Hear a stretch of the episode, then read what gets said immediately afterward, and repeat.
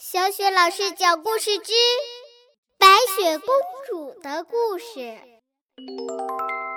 亲爱的宝贝儿，欢迎收听小雪老师讲故事，并关注小雪老师讲故事的微信公众账号。下面，请听《白雪公主》第三集。白雪公主第三集，王后。想出了一条毒计，他立即传唤来一名侍者，用威严而冷酷的声音说：“把公主带到黑森林去，让她采野花，然后找个偏僻荒凉的地方，把她杀掉。”但是，那位小公主。怎么？你敢违背我的命令吗？你知道你将会受到什么样的惩罚吗？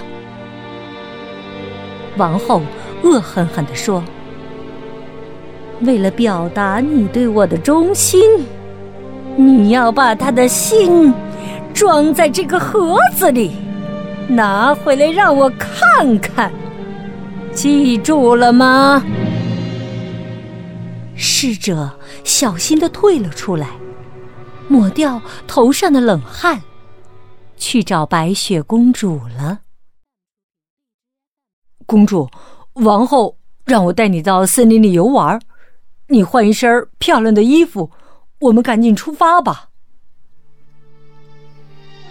侍者希望白雪公主体面的死去，叮嘱她换上一身新衣服。白雪公主开心极了，她穿上了自己最喜爱的衣服，蹦蹦跳跳的出发了。一路上，白雪公主唱起了快乐的歌儿，不时的停下脚步去采摘路边的鲜花，很快就摘了一大束。侍者拖着沉重的步子跟在后面。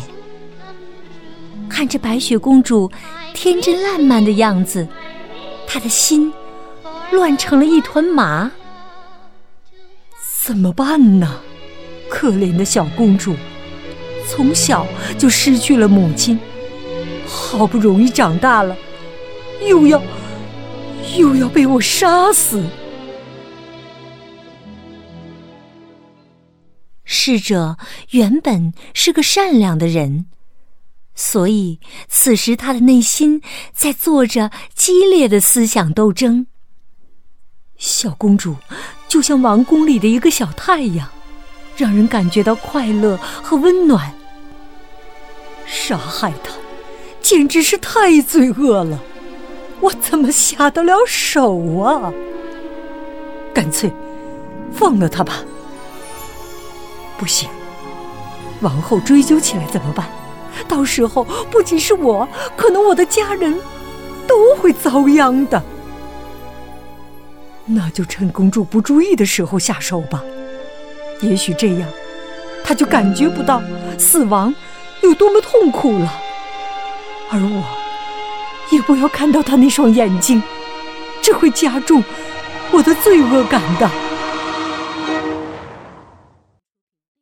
这时。忽然，白雪公主看到一只孤单的小鸟，就蹲下身子，怜惜的捧起它，说：“请你开心一点哦，你的父母不会离这里太远的。”侍者站在公主身后，被公主的善良深深的感动了。他刚刚下的决心，立刻消失的。无影无踪。他心想：“我不要当王后的帮凶，我应该放了公主。”于是，侍者走到公主面前，将实情告诉了公主。王后要杀害你，快逃走吧，躲到王后找不到的地方去，永远也不要再出现。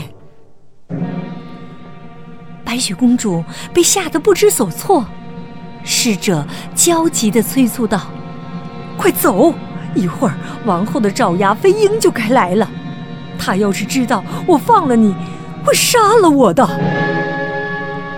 说完，侍者杀死了一头小野猪，挖出他的心，装进了小匣子里，假装成白雪公主的心，然后向王后交差去了。侍者说的没错，我得逃跑，不然他也得受连累。于是，白雪公主跌跌撞撞地往森林深处跑去。